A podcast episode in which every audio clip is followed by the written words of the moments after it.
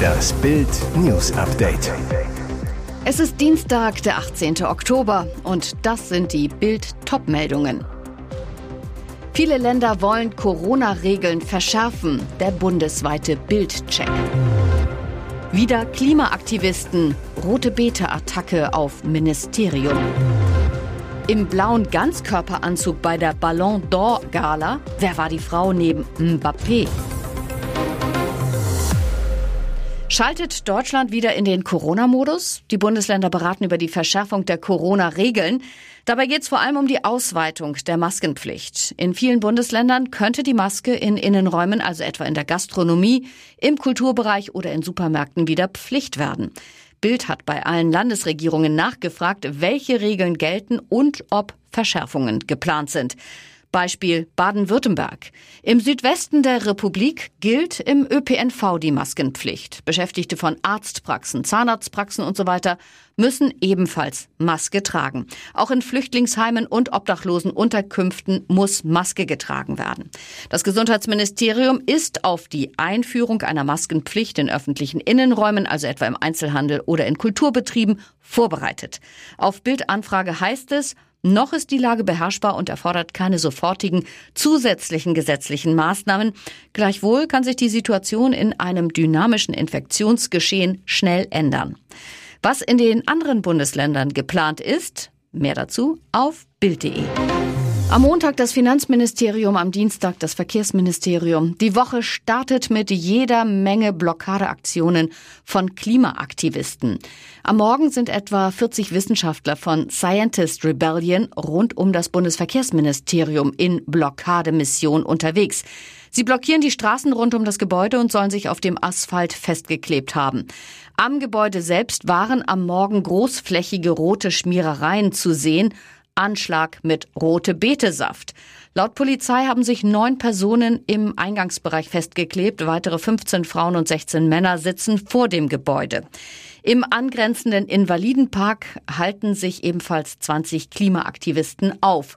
Zwei von ihnen haben sich dort festgeklebt. Die Aktivisten haben wissenschaftliche Artikel zur Klimakrise an das Gebäude des Ministeriums geklebt und die Regierung aufgefordert, die Blockadehaltung gegenüber dem Tempolimit aufzugeben und das 9-Euro-Ticket wieder einzuführen. Auf Plakaten, die auf dem Twitter-Account der Gruppe zu sehen waren, stand unter anderem Stoppt den rasenden Stillstand und zusammen gegen das Klimaversagen. Von allen Beteiligten sind die Personalien aufgenommen worden, so die Polizeisprecherin. Zudem wurden die Festgeklebten von der Polizei vom Asphalt abgelöst.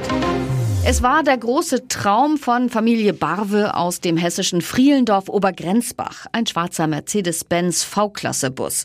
Preis 47.699 Euro. Fündig wurden die Barwes auf der Online-Plattform mobile.de. Doch das Familienglück war nur von kurzer Dauer. Daniel Barwe zu Bild.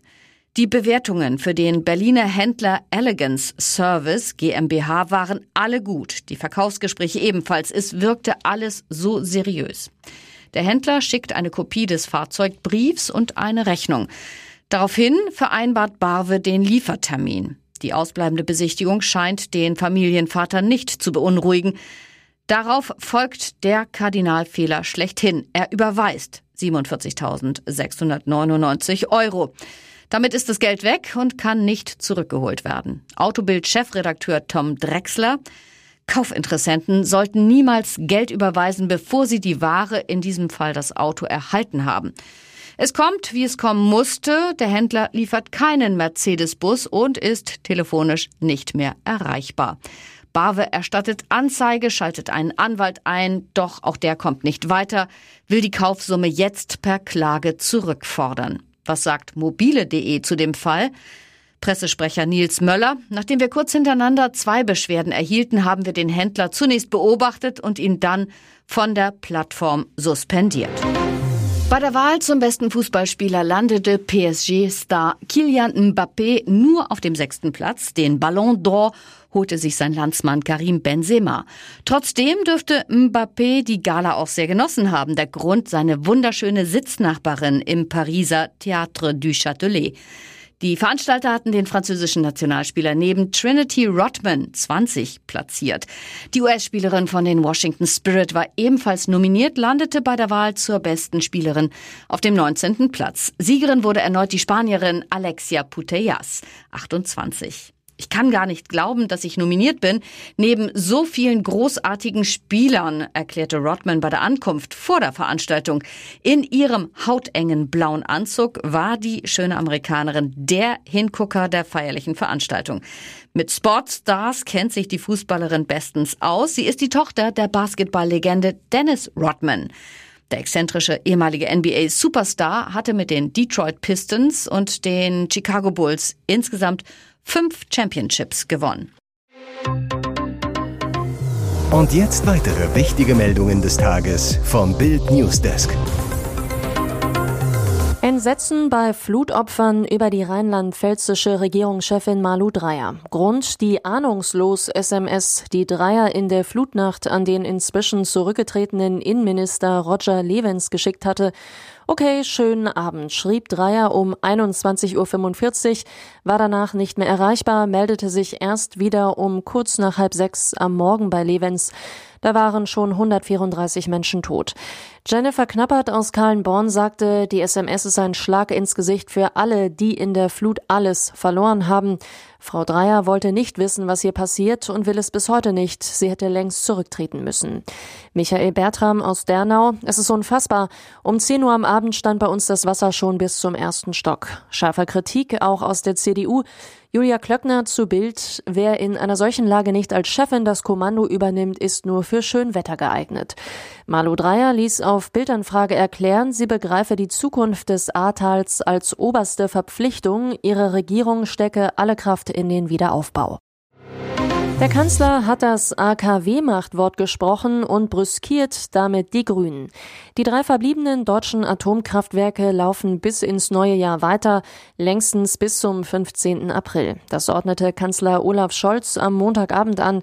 Er berief sich auf seine Richtlinienkompetenz. Erstmals in der Ampelkoalition ein Scholz-Machtwort mit Knalleffekt. Monatelang hatten die Ampelparteien heftig über längere AKW-Laufzeiten gestritten, vor allem Grüne und FDP. Ein Geheimgipfel von Scholz, Habeck und Lindner am Sonntag endete ergebnislos.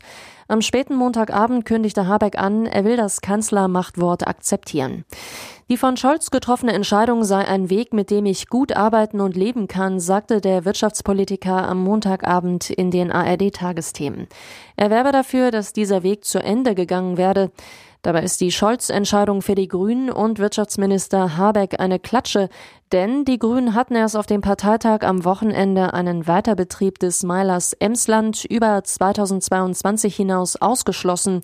Die FDP hatte sich sogar für einen Weiterbetrieb der drei Atomkraftwerke bis 2024 ausgesprochen.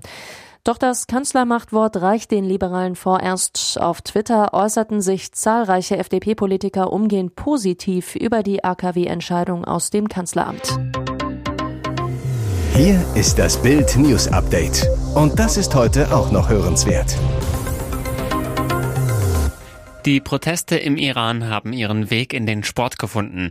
Klettermeisterin Elnas Rekabi hat im Finale der Asienmeisterschaft in Seoul das für iranische Sportlerinnen obligatorische Kopftuch abgenommen. Laut BBC-Informationen wurde ihr nach dem Wettkampf vom Landesverband das Handy und der Pass abgenommen.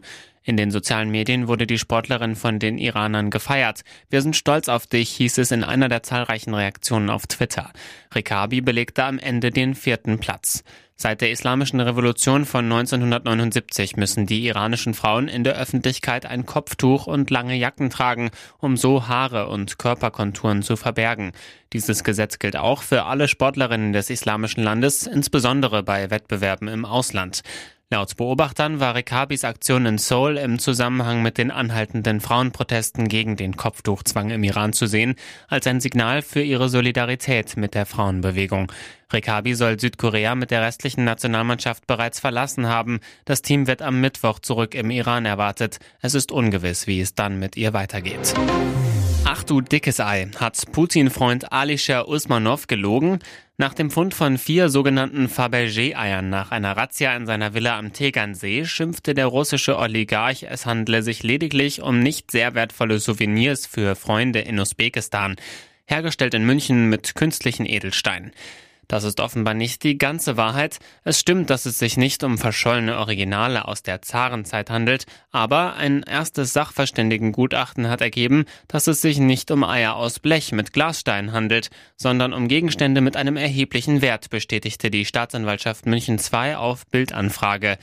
Ein zweites Gutachten sei nun in Auftrag gegeben worden. Ein weiterer Kunstsachverständiger solle nun die Herkunft der Eier, das Herstellungsjahr und damit den genauen Wert ermitteln. Nach Bildinformationen wird Usmanov seine Eier nicht wiedersehen. Grund, sie sollen einen Wert zwischen einem hohen vierstelligen Betrag bis hin zu einem mittleren fünfstelligen haben. Damit hätte Usmanov sie, nachdem er auf die Sanktionsliste kam, als vermögenswert angeben müssen, was er aber wohl nicht tat. Weil er nichts angegeben hatte, war es im September auch zur Razzia im Usmanov Immobilien in Rottach-Egern gekommen. Weitere spannende Nachrichten, Interviews, Live-Schalten und Hintergründe hört ihr mit Bild TV Audio. Unser Fernsehsignal gibt's als Stream zum Hören über TuneIn oder die TuneIn-App auf mehr als 200 Plattformen, Smart Speakern und vernetzten Geräten.